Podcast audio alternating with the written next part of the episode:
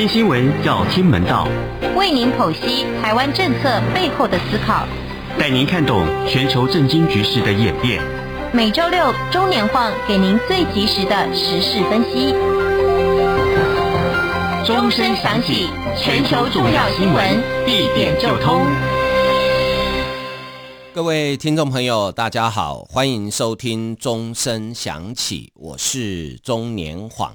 您现在收听的是中央广播电台来自台湾的声音。啊、本周的节目里面呢，呃，首先跟大家分享的就是关于这个 COVID-19 哈，武汉肺炎。呃，台湾的疫情呢，目前大概在这一周里面，呃，最多大概到差不多八百多哈。那我想呢，呃，可能有可能下周呃，可能就会破千哈，因为这。没有办法啊，真的没有办法啊。呃，可是呢，在政府不断的在跟大家说明哈，就台湾到目前为止，我们确诊者里面百分之九十九点六都是轻症或无症状啊，所以大家感觉上也没有那么恐慌。那事实上也不是只有台湾这样。呃，世界各国，呃，现在大概除了中国以外啊，基本上大概都采取呃过渡到与病毒共存的这个阶段啊，因为你真的也挡不住它哈，这是一种很无奈的选择啊。那呃，只是说过渡的时间快跟慢的差别而已啊。那韩国已经宣布了，下礼拜一开始，四月十八号开始，所有因为防疫而必须保持的社交距离全部取消。啊，全部取消。那你知道韩国有多少？现在最近这几天，一天还有多少人确诊吗？还有大概十万人左右。韩国的人口大概是台湾的两倍多一点点。啊，也就是说，呃，我们一天七八百，很多人就哇哇叫啊。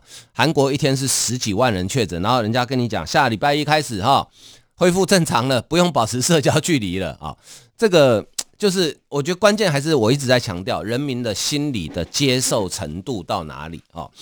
就是说，还是呼吁大家哈，疫苗该打的赶快去打第三剂，好，该打的赶快去打，因为打疫苗还是目前公认呃最有效，至少可以避免你得到重症的最好的方法，好，避免你得到重症最好的方法，目前想不到更好的方法啊，那也希望大家。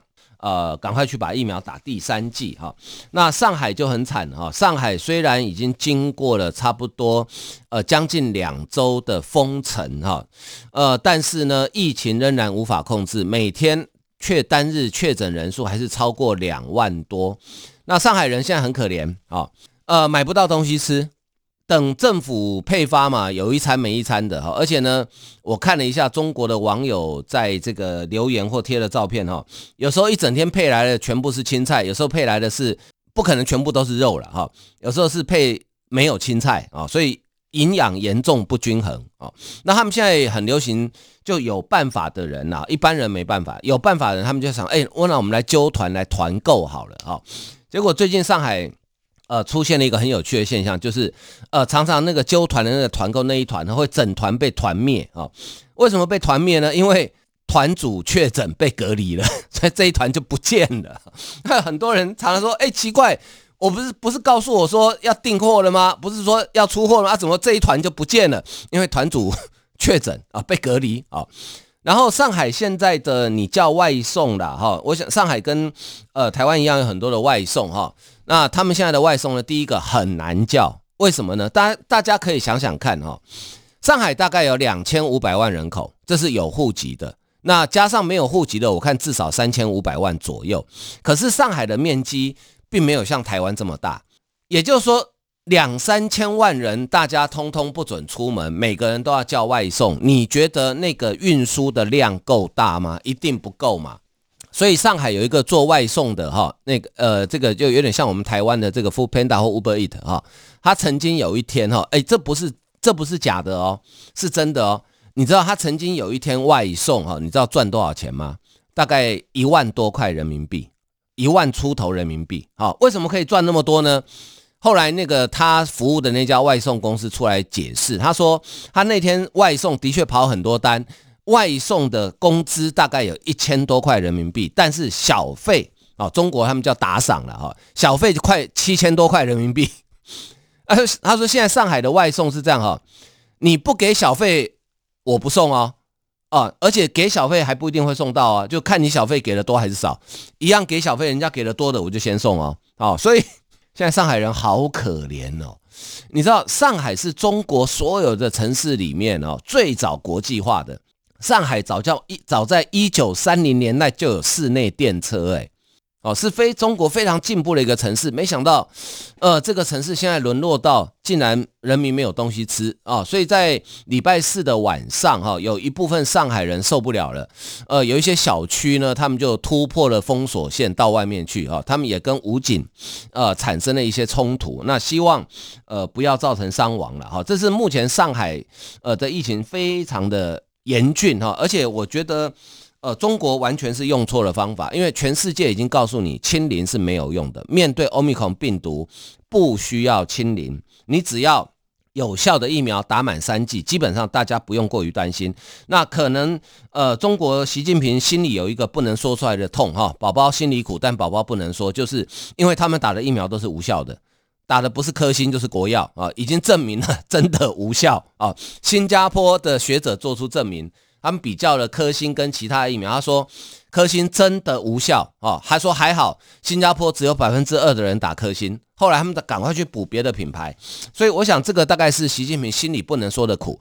你现在不能承认说我们的疫苗无效，强国人的脸要往哪里摆？可是呢，你明知疫苗无效，你又明知清零不可能，所以他现在有点卡在那边不上不下的。好，好，那希望这个上海可以快点。呃，找到解决的方法，因为其实不止上海，广州好像也有疫情。那之前在东北的呃长春也不晓得结束没有啊，所以这个这样下去，真的疫情会越来越严重。好，好，这个是关于呃疫情的部分。那台湾呢，现在就是慢慢的哈，要过渡到呃恢复正常生活。好，那指挥官陈时中已经透露口风了，他说在今年暑假的时候，呃，我们是有机会。呃，出国回来不需要再隔离了，在今年暑假的时候，所以呢，机票准备好，钱准备好，旅馆赶快先订好啊。但是不是每个国家，他说要看你去的国家的风险的程度，也就是说，简单来讲，就是说，如果你去的国家它的风险的程度，这个是有科学数据的，就是每百万人确诊率啊，这个最简单的数据。你的风险的程度是不是跟台湾差不多？如果跟台湾一样或者比台湾低，那你去了回来可能就不用隔离了。好，但是如果比台湾高很多，可能还是需要隔离。好，这个是呃陈时中前几天呃在立法院透露的消息。好，好，接下来看呢，呃，我们在讲说哈，有朋自远方来，不亦乐乎？好，呃，美国众议院的议长裴洛西。原本呃要来台湾访问，四月初啊，但是呢后来因为他出发前做筛检，结果发现确诊武汉肺炎啊，所以呃延后了。那好消息是他现在已经康复了哈，已经呃筛检又是阴性了，很可能就他的亚洲型有可能在未来这一周啊就会成型。但是在他之前呢，呃美国来了一团这个今年第一团的国会访问团哈，而且这一团呢。呃，都是超级大咖啊！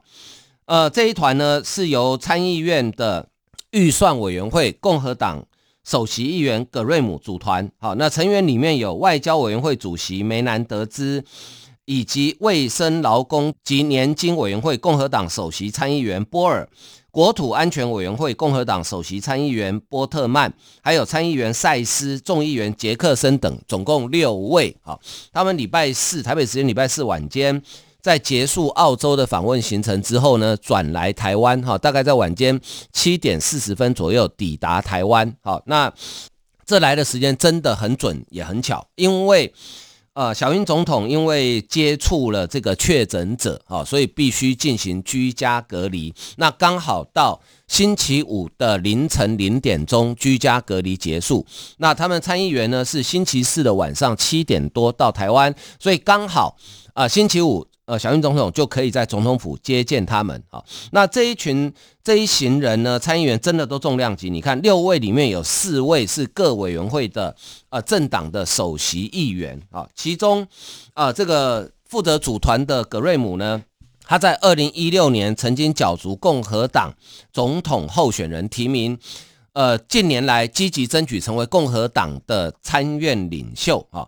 那民主党籍的梅兰德兹长期是在外交委员会自二零零九年起担任参议院台湾连线共同主席，长达十三年啊，对台湾的支持就不用多说了啊。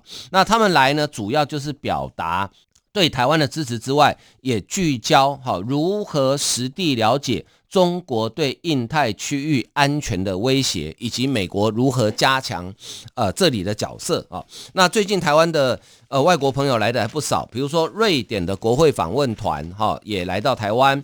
那他们在呃即将离开台湾前的记者会里面呢，呃特别强调了一件事，就是说呢，他们回去啊回去就会提案，希望瑞典政府呢在台湾成立瑞典之家。House of Sweden，好，好，那原本现在瑞典驻台的机构叫做瑞典贸易暨投资委员会台北办事处，好，那为什么要改名成 House of Sweden 呢？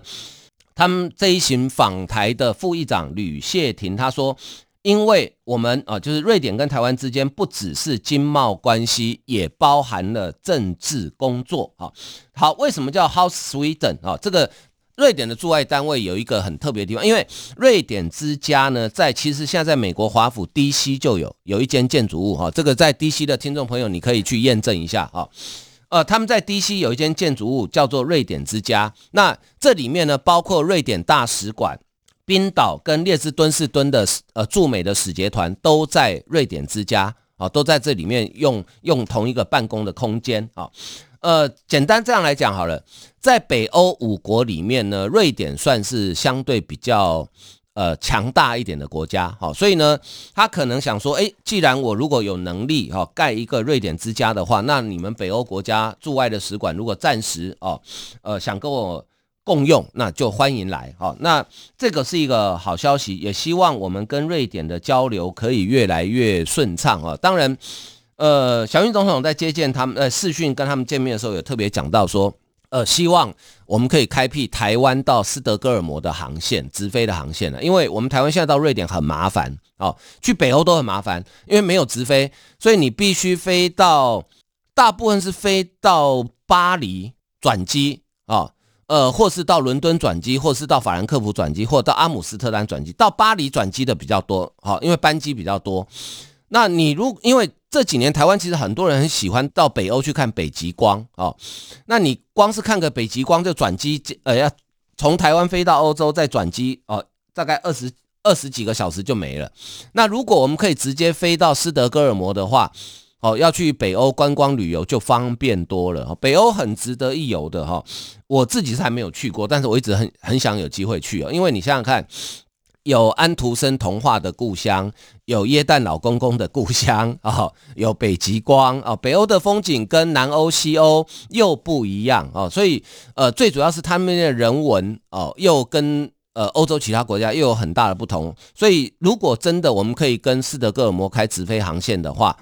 呃，其实对于台湾跟北欧国家之间的交流往来会更加的密切啊，也也帮助我们多了解北欧国家。说实在，我们台湾人对北欧了解真的不多啊。呃，想到瑞典，大概只想到 IKEA 啊，要不然想到 Volvo 啊，以前还有一个 Saab 汽车啊，想到芬兰只想到 Nokia。啊，其他的也不知道啊，那很可惜哈。诶，讲到这 IKEA 很有趣，那个吴钊燮我们部长很调皮哦，他在呃颁赠勋给他们的时候，特别问他们的这个这一次的团长说：“嘿，诶，我有个发音的问题想请教你，请问到底是念 IKEA 还是念 IKEA？哈，因为台湾两种人都有人在念哈。好，公布答案哈，来自瑞典正宗的解读，他说叫做 IKEA。是不叫 IKEA，所以以后不要再叫人家 IKEA 了。他就是人家瑞典人告诉你说，这个就叫做 IKEA 啊。所以呃，也希望台湾跟北欧将来可以有更密切的交流，呃，拓展我们台湾人的视野，也让北欧的朋友们哈，诶，台湾对北欧人非常有吸引力，因为你知道，我们台湾我们到夏天嫌热，对不对？可是你知道，对北欧人来讲，哇，太阳好棒哦，好温暖了，因为。北欧，特别是比较高纬度的地区，它可能一年里面有半年是没有太阳的，是晒不到太阳的。而台湾的太阳对他们来讲太有吸引力了哈，搞不好他们会爱上台湾也不一定啊。好啊，我们先休息一下，欣赏一首音乐。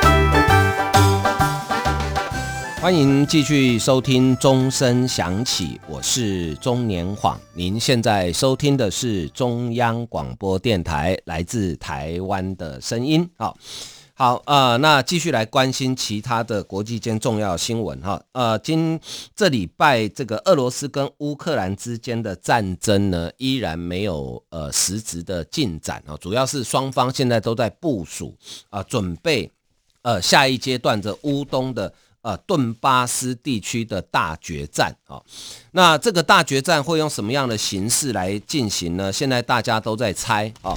那我想，俄罗斯大概希望来一个呃正面对决的坦克大决战哈，因为对俄罗斯来讲，它这方面是有优势哈。但是乌克兰也不是笨蛋哦，我明知我硬碰硬正面打不过你，我干嘛跟你硬碰硬啊？所以大概双方的呃这个军事的高层领导正在。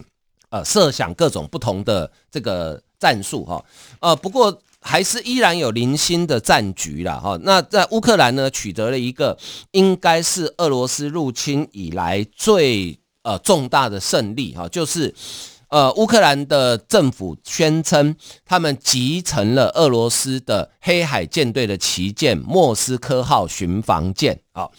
那莫斯科号巡防舰呢？其实它是一个还蛮老的军舰，它是苏联时期服役的，一九八三年服役。它是一艘飞弹巡防舰，在前苏联时期，它是光荣级的呃飞弹巡防舰哈。当时苏联有三艘，后来呃原本它叫光荣号，到一九九五年才改名叫做莫斯科号啊。那它的吨位呢？排水量是一万两千多吨，将近一万三千吨。诶，这是一个非常大的家伙。呃，一般的海军的舰艇啊，驱逐舰大概在三千吨、四千吨左右，巡洋舰七八千吨，那破万吨级的巡防舰其实很少见啊，并不多哈。那它的呃人员最多可以搭载六百八十人，呃，舰身全长一百六十一百八十六米，最大速度每小时可以到三十二节，大概五十九公里左右。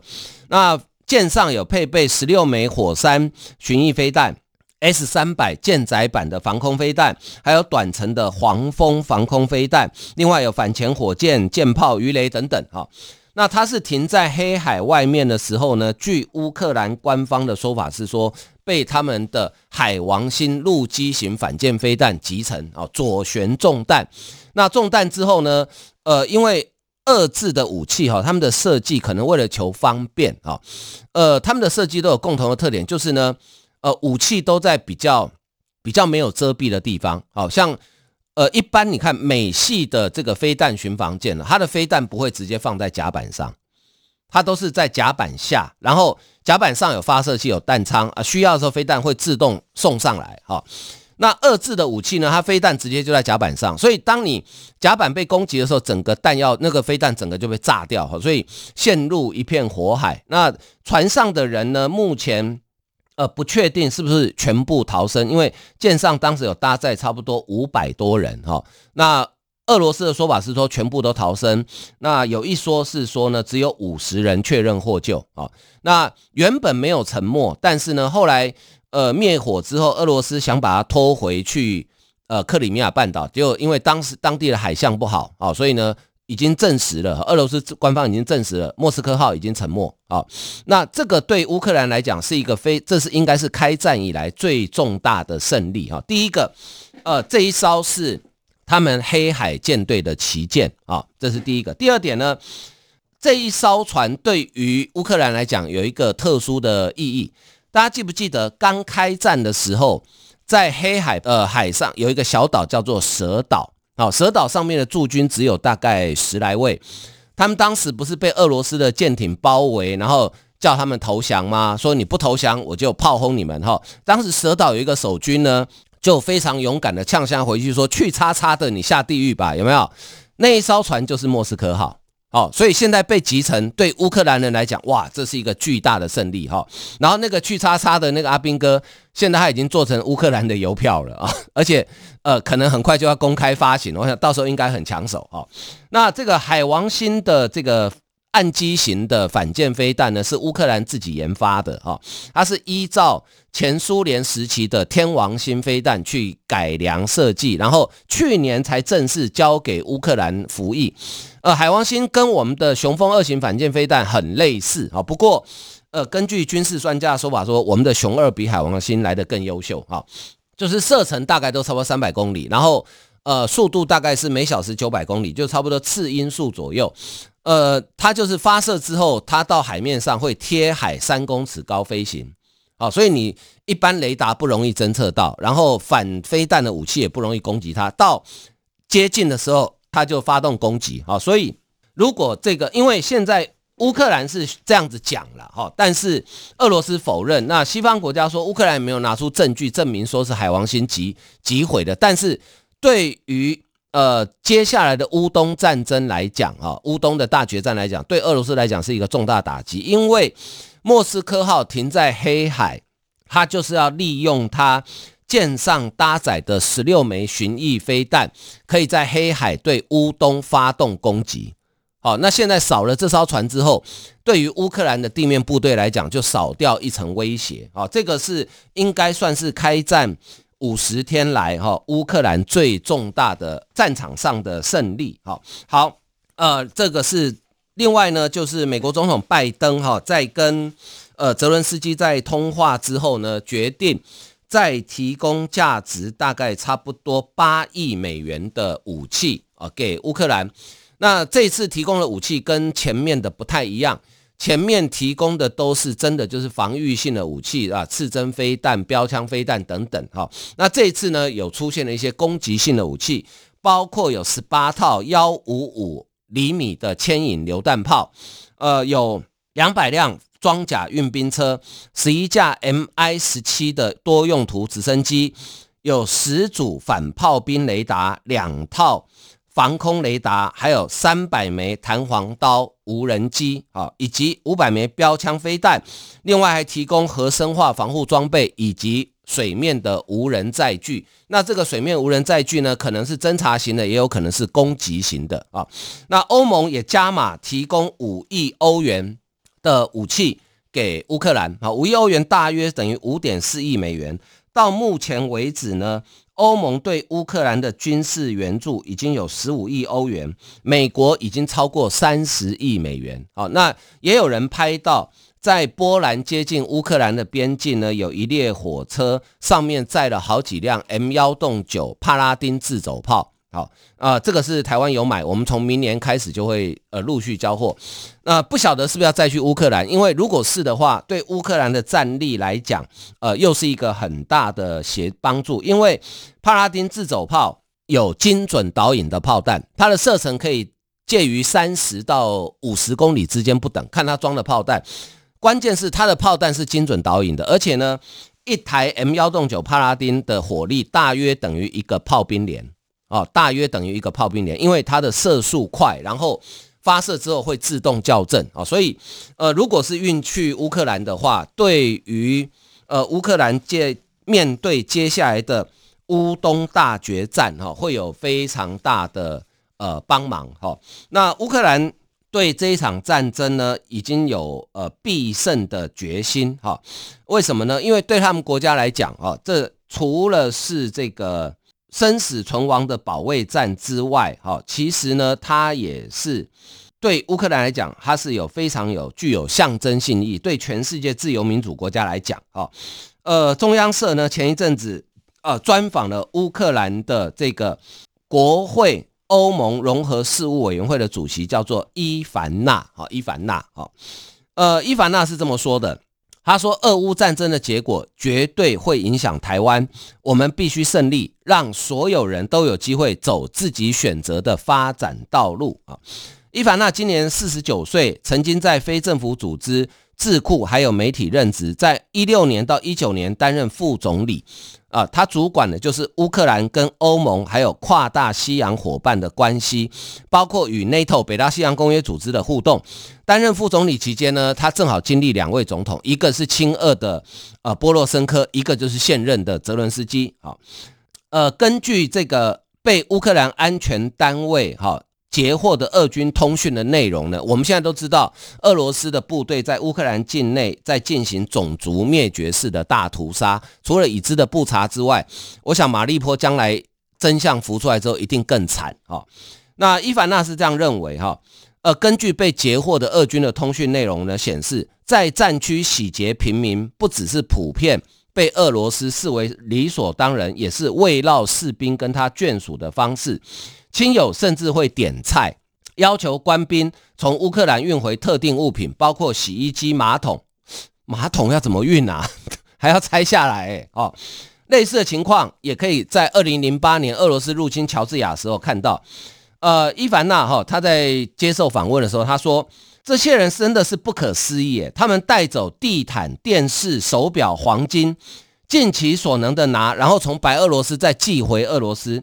他认为，虽然带头的是普丁，但是俄罗斯民众需要为战争负起集体责任。好，他说我我可没有看到大量俄罗斯民众上街抗议哦。我知道你们害怕被逮捕、失去工作，那又如何？我们乌克兰人每天都被杀害。好，他说呢，呃，俄罗斯呢已经不存在真正有独立、不受当局控制的民意调查机构。受访民众在问到呃对乌克兰战争的时候呢，会看社会的风向给安全的答案。哦，这是常见的现象啊。在战争前几天啊，呃，包括因出兵防止乌克兰参加北约、独立的乌克兰民族不具存在正当性，支持这种看法的人都超过五成。啊。莫斯科最近十余年来持续加强宣传，不同意俄乌一家亲的乌克兰人是威胁俄罗斯生存利益的纳粹分子。乌克兰这个国家于情于理都不该存在。好，那伊凡娜就说，西方文明社会宣扬自由、民主、法治、人权等价值，如今站在前线拼命捍卫这些价值的是乌克兰。我们面对的是一个新的纳粹恐怖主义政权，我们必须获得足够资源阻止它。否则将会有下一个国家受害。好，所以呢，这个是伊凡娜他认为说，呃，乌克兰这一场胜利，除了对乌克兰自己之外，对全世界其他国家，好，也有呃象征性的意义。好，呃，所以呢，这个伊凡娜哈，他认为说，西方常有一个观点是避免挑衅俄罗斯，事实上。这个观点让西方国家实质默许俄罗斯给自己划定毫无国际法基础的势力范围跟历史疆域，纵容莫斯科以自我防御为借口出兵或干涉周边国家的内政啊，包括二零零八年乔治亚春天申请加入北约，秋天就打进去了，到目前为止还有二十趴领土被占领。二零一四年克里米亚被俄罗斯并吞等等，好，所以伊凡娜认为说这一场战争，乌克兰最后的胜利。关心关切的不只是乌克兰的生死存亡、领土主权完整，也包括到欧洲，好，甚至全世界对于这种强权俄罗斯还有中国他们的态度。当然，中国跟俄罗斯也在看，如果乌克兰被我吃掉了，那下一个国家会是谁呢？那中国也会在看，如果俄罗斯吃掉乌克兰，那下一个国家它是不是就可以对台湾动手呢？啊，好，今天时间的关系，我们的节目进行到这里，非常感谢您的收听，谢谢，拜拜。